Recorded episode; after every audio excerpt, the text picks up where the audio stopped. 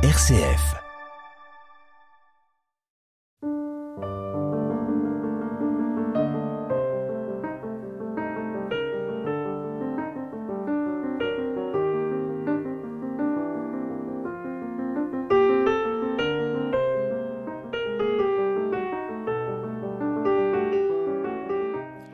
Il est des penseurs, il est des savants, il est des érudits qui sont des passeurs.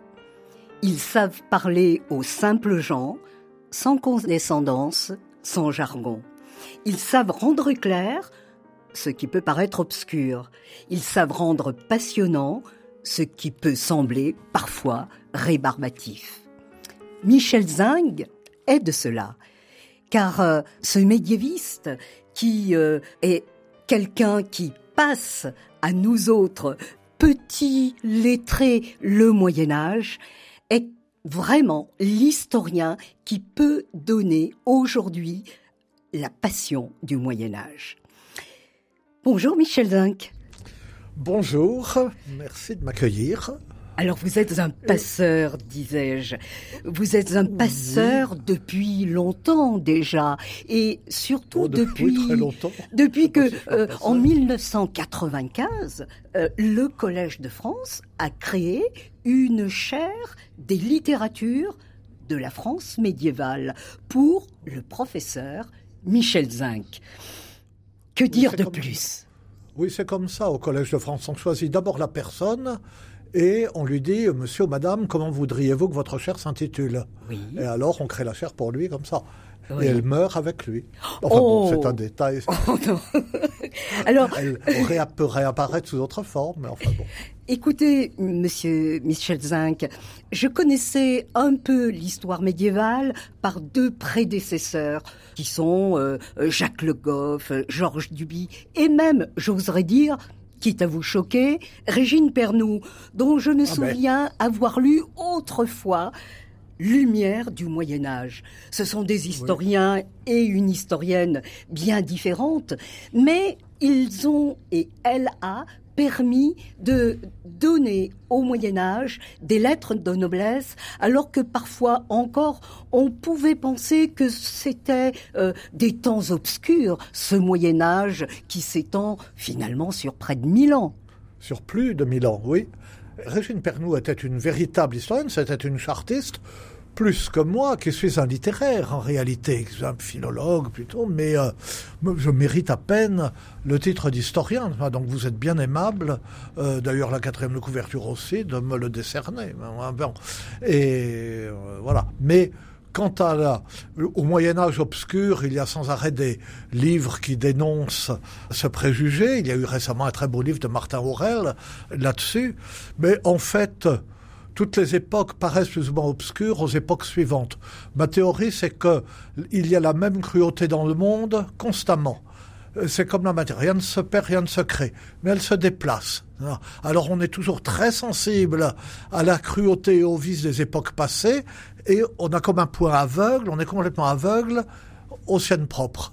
Et voilà, c'est pourquoi euh, croire à la fin de l'histoire, euh, Ce fut non, des- une théorie euh, un peu fumeuse il y a quelque oui, temps. et donc, oui, et puis là, non, bon, je sais pas si, oui, aussi ça a été une théorie, mais euh, pour le Moyen Âge, oui, euh, il pouvait être cruel d'une certaine façon. euh, il l'était moins que d'autres époques. On a montré, on insiste aujourd'hui sur le fait, c'est tout à fait vrai, que les femmes étaient beaucoup plus libres au Moyen Âge, euh, à tous égards, euh, qu'elles n'étaient au XIXe siècle euh, ou des choses comme ça. Bon, enfin ça c'est hors de notre sujet. Et justement, ça, tout ça vous le couperez, mais juste un, euh, un mot, c'est que vous avez commencé très aimablement pour moi, mais le passeur, ce n'est pas moi, ce sont ceux dont je parle dans, euh, dans mon petit livre. Enfin, voilà. Dans, dans cet essai, Michel Zinc, que vous publiez aux éditions du Cerf et qui s'intitule Parler aux simples gens, un art médiéval. Alors, parler aux simples gens, euh, c'est là la question que pose votre essai. Les simples gens, comment entendre cet adjectif simple, que l'on peut utiliser tantôt, dites-vous, au pluriel, tantôt au singulier, car euh, l'on disait également la simple gens, ou Ghent, me semble-t-il me souvenir. Oui, oui, oui, la simple gens, euh, on peut le dire. Mais surtout, c'est moins une question de parce que l'agence, euh, dire c'est garder le, au mot son usage latin, hein, gens. Mais euh, c'est que simple peut être pris en bonne part ou en mauvaise part en bonne part hein, la simplicité euh, euh, par opposition euh, au chichi, à l'arrogance, à la vanité, au désir de luxe, tout ce qu'on veut, moralement, matériellement, tout ce qu'on veut. En mauvaise part, parce que le simple peut être simplet, le simplet peut être un peu bête.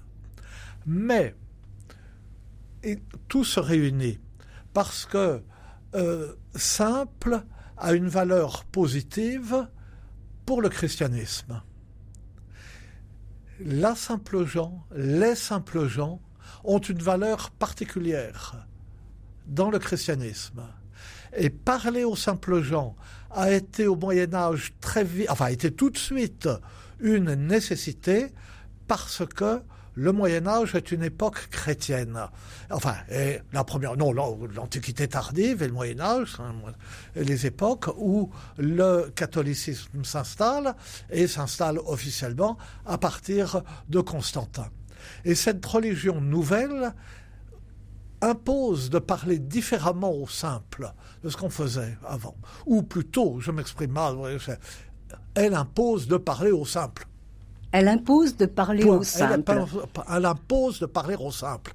Car la religion euh, de euh, l'Antiquité, le paganisme antique, la religion romaine, hein, était une religion civique euh, qui exigeait que l'on s'en conformât aux euh, rites euh, et aux mains de la cité, et on vous demandait de faire ce qu'il fallait faire, de sacrifier qu'il fallait quand il fallait, etc. Mais on ne vous demandait pas ce que vous en pensiez. On ne vous demandait même pas d'y croire. Il suffisait de faire ce qu'il fallait. Sinon, c'était votre affaire. En sens, c'était euh, un système extrêmement tolérant. Mais le christianisme exige une adhésion personnelle. Il exige ce qu'on appelait la conversion du cœur, la conversion qui ne n'est pas de changer de religion, mais d'adhérer euh, à cette religion euh, qu'on vous enseigne, à cette vérité qu'on vous enseigne. Et si on voulait donc évangéliser toute une population, il fallait que cette population euh, comprenne ce qu'on vous lui disait. Il fallait que les gens comprennent. Et donc, on était obligé de leur parler. Et les savants, les clercs, c'est-à-dire ceux qui appartenaient à l'Église, ne serait-ce que par les ordres mineurs, qui savaient lire et écrire, et qui savaient le latin, les trois allant ensemble et étant indissociables, étaient obligés, pour évangéliser, de s'adresser d'abord à des simples, à des gens sans éducation, qui parlaient un autre latin qu'eux.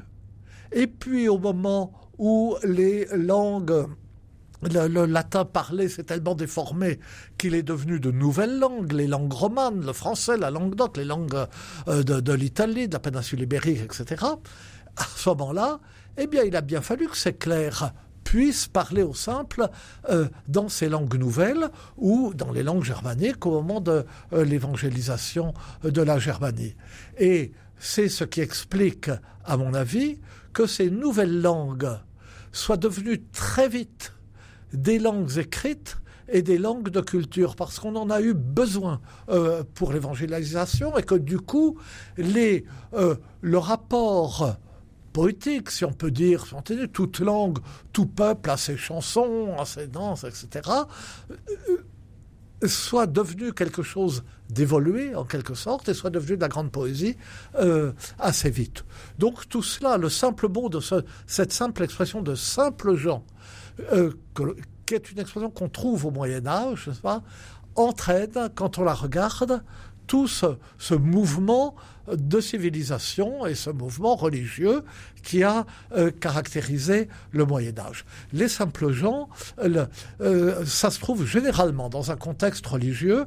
Il y a à la fin du Moyen Âge un doctrinal aux simples gens pour apprendre ce qu'il faut savoir de la doctrine aux simples gens. Eh bien, c'est dans ce sens.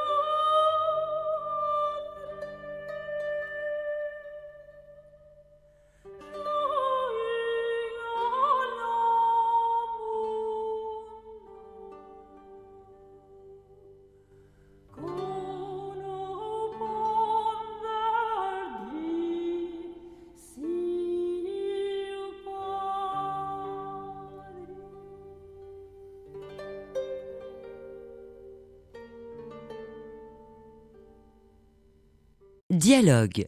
Monserrata Vidal. Il y a une contradiction là. Le Moyen Âge tel qu'on l'étudie, tel qu'on le perçoit, est, quelle que soit la période à laquelle on le situe, euh, profondément inégalitaire. L'ordre social, le pouvoir politique est d'essence divine. Et alors comment expliquer euh, qu'il y ait cette considération à l'égard des simples et euh, euh, qu'on veuille s'adresser à eux, qu'on veuille leur parler, non pas dans la langue de culture, dans, euh, dans une langue savante, élaborée par des siècles et des siècles de rhétorique, mais dans une langue vernaculaire ou, comme vous le dites, rustique également. Oui. Rustique veut dire simplement la langue des paysans. Des paysans, des paysans. Rousse, la campagne en latin. Alors, oui, c'est une. Si j'étais un homme politique, je dirais excellente question et je vous remercie de me l'avoir posée. Parce que euh, tout est là. Tout est là, c'est une sorte de contradiction à laquelle s'est trouvé confronté non pas le christianisme en lui-même, mais l'Église. L'Église euh, est devenue de plus en plus influente, de plus en plus puissante, par la force des choses. Et puis depuis Constantin, c'était l'Église officielle. Et c'était bien naturel qu'elle cherche à étendre son influence, puisque sa mission était euh, d'aller de toutes les nations faites des disciples. Donc elle était dans son rôle en évangélisant et en exerçant un pouvoir spirituel et aussi, il faut bien le dire, enfin, un pouvoir temporel qu'elle disputait euh, au prince laïque. Et cette, euh, d'autre part, la conception de l'époque faisait de l'ordre social un ordre voulu par Dieu. Dieu avait voulu que euh, les rois fussent rois, que, etc. Bon. Donc tout cela était admis.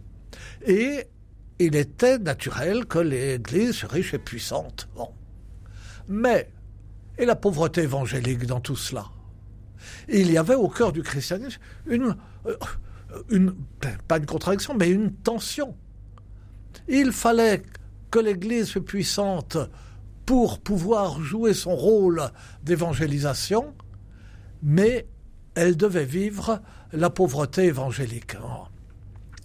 Et il y a euh, là-dedans, euh, enfin, et cette tension a nourri la réflexion pendant tous ces siècles du Moyen Âge et, euh, bien au-delà, hein, et a fait que d'une part, les simples gens, du point de vue social, étaient méprisés.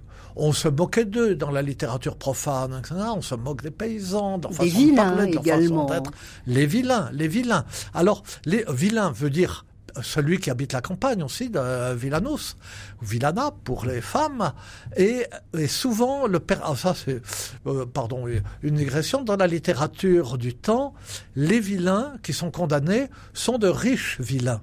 Et c'est significatif. Le riche vilain euh, est condamné et si euh, on lui on le vole et si on le fait cocu, c'est bien fait. Là. Mais le pauvre, lui, le pauvre en principe, a droit euh, à tous les égards. Et on voit à l'intérieur même de l'Église que le, la recherche de, euh, enfin, la recherche du pouvoir, le sentiment que, que l'Église doit avoir un pouvoir considérable et plus grand que celui des princes terrestres, puisqu'elle, c'est le pouvoir même de Dieu. Euh, ce, ce, ce pouvoir est confronté à l'idée qu'en même temps, il faut être pauvre et faible d'une certaine façon. Et l'on voit par exemple pendant tout le XIe siècle des réformes monastiques successives parce que les moines, c'est l'ordre de Cluny, euh, les, bénédictins de Cluny, qui sont, et, et de ses filiales naturellement, de ses filles, et qui sont riches, riches, plus que personne au monde. Hein. Et, euh, et alors on dit, mais c'est pas ça la pauvreté évangélique, il faut une réforme. Ils vivent trop luxueusement. Et alors il y a des réformes qui vont dans le sens d'une austérité toujours plus grande. Euh, les, euh, les, les chartreux de Saint-Bruno, les prémontrés qui sont de, de, la, de, de la règle de Saint-Augustin, pas de Saint-Benoît, mais enfin de euh, Saint-Norbert surtout les cisterciens de Robert de Molem et de Saint-Bernard de Clairvaux. Et alors, bon, ils ont une règle plus austère. Ils vivent beaucoup plus dans la pauvreté. Mais ils ont beaucoup de succès. L'ordre devient très riche. Euh, euh, on ne peut pas empêcher euh, les terres de Cîteaux de rapporter, ni, enfin, si je peux me permettre cet anachronisme, la chartreuse d'avoir un succès mondial. Et le, bon, alors que, que faire Et l'idée nouvelle, c'est celle, au début du XIIIe siècle, des ordres mendiants, les franciscains, les dominicains, Saint François d'Assise, Saint Dominique, de dire, mais il faut que l'ordre lui-même soit pauvre. C'est ça la pauvreté évangélique. Mais on voit cette recherche, on le voit dans le personnage même de Saint François, cette recherche extrême euh, de la pauvreté. Euh, Saint François, fils d'un riche qui se met tout nu euh, sur la place d'Assise.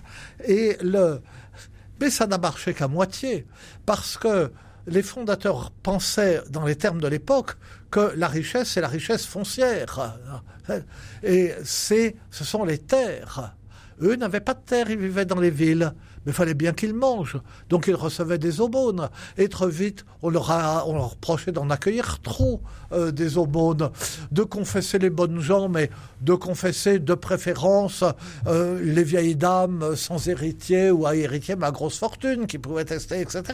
Et euh, on n'en sort pas. Qui de nous pratique vraiment la pauvreté évangélique?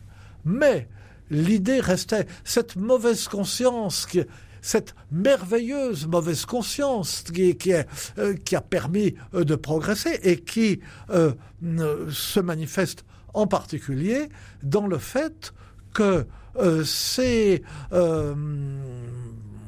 cette Église médiévale a eu grand soin de prêcher aux simples gens, de, de s'adresser à eux, de s'adresser à eux très très tôt dans leur langue et de prendre garde à la façon dont il fallait les, leur parler euh, sans, sans condescendance. Euh, autant que possible, c'est pas toujours réalisé, hein, mais euh, sans, sans mépris et en montrant, en ayant toujours à l'esprit la valeur particulière euh, le pauvre. Et pas seulement le pauvre pour dire ah ben oui, on va faire le bon aux pauvres, comme ça on est tranquille et on peut aller euh, passer nos vacances aux Seychelles. Mais le, euh, le fait que euh, celui qui aime le plus Dieu accepte d'être méprisé par le monde, recherche que les valeurs même euh, de l'évangile sont contraires aux valeurs du monde. Le, le fou de Dieu qu'on trouve souvent euh, est un euh, est un faux fou. Il fait semblant d'être fou pour être humilié comme les vrais fous. Ah. Mais c'est un vrai fou puisque euh, il a cette conduite, puisqu'il aime tellement Dieu euh, qu'il accepte cela. Et du coup, on fait attention aux fous. On écoute quelques notes de ces longues nouvelles qui apparaissent à partir du 9e, 10e, voire 11e siècle. Non, non les, les langues apparaissent euh, dès la, la, fin du 8e, début du 9e siècle. Oui. Mais évidemment, les textes notés euh, sont un peu plus tardifs, mais pas tellement, vous avez raison.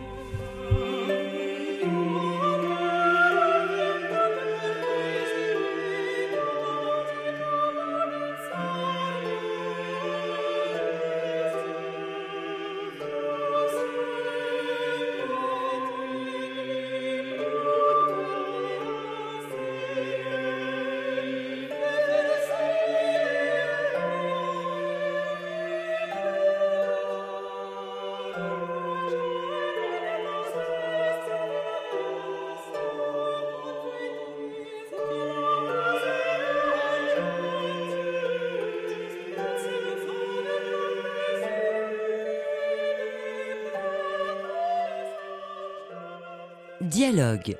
Monserrata Vidal. Michel Zinc, nous entendions un exemple en chanson, un trouvère, anonyme, avec ces longues nouvelles qui dérivent du latin et qui euh, prennent peu à peu, pardon si je ne me trompe, le statut de langue de culture, qui était le statut qu'occupait le latin. Alors, il y a là encore euh, quelque chose de, paradoxal, sinon de contradictoire. Euh, alors qu'on s'adresse aux simples, que ce sont euh, des clercs qui le font la plupart du temps, en tout cas des lettrés, on produit de la littérature. Pouvez-vous nous éclairer, Michel Zinc Oui. Alors, enfin, les choses se passent de la façon suivante très vite, on voit que les, clercs, enfin l'Église, s'adresse aux simples, cherche à parler simplement aux simples, et aussi à les faire venir à la liturgie, par exemple, en utilisant des formes poétiques qui leur sont familières. Du côté de euh, la parole, on le voit par exemple au VIe siècle avec Saint Césaire d'Arles, évêque d'Arles, après avoir été moine de l'Érins, grand, intellectuel, euh, auteur d'œuvres très élaborées, savantes, bien écrites, etc., mais qui a laissé des sermons écrits dans un latin très différent et très intéressant parce que c'est le latin parlé au VIe siècle, au moment où il était en train de se déformer. Mais déjà deux siècles avant, Saint Ambroise de Milan, le maître de Saint Augustin. Saint Ambroise, évêque de Milan, écrit des hymnes qui sont encore chantés aujourd'hui. Enfin, quand on dans les, quand il y a encore des offices, euh, offices monastiques euh, en latin. Et, et enfin, j'essaie de faire vite. Les les vers latins dans le latin classique sont des vers métriques, comme on dit, c'est-à-dire que euh, on compte, euh, ce qui est important, c'est la longueur des syllabes, les longues et les brèves.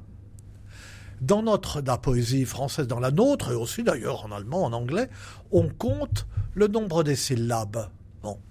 Et les hymnes ambrosiennes sont euh, en latin, naturellement, il n'y a que cela qui existe, mais elles sont en octosyllabes.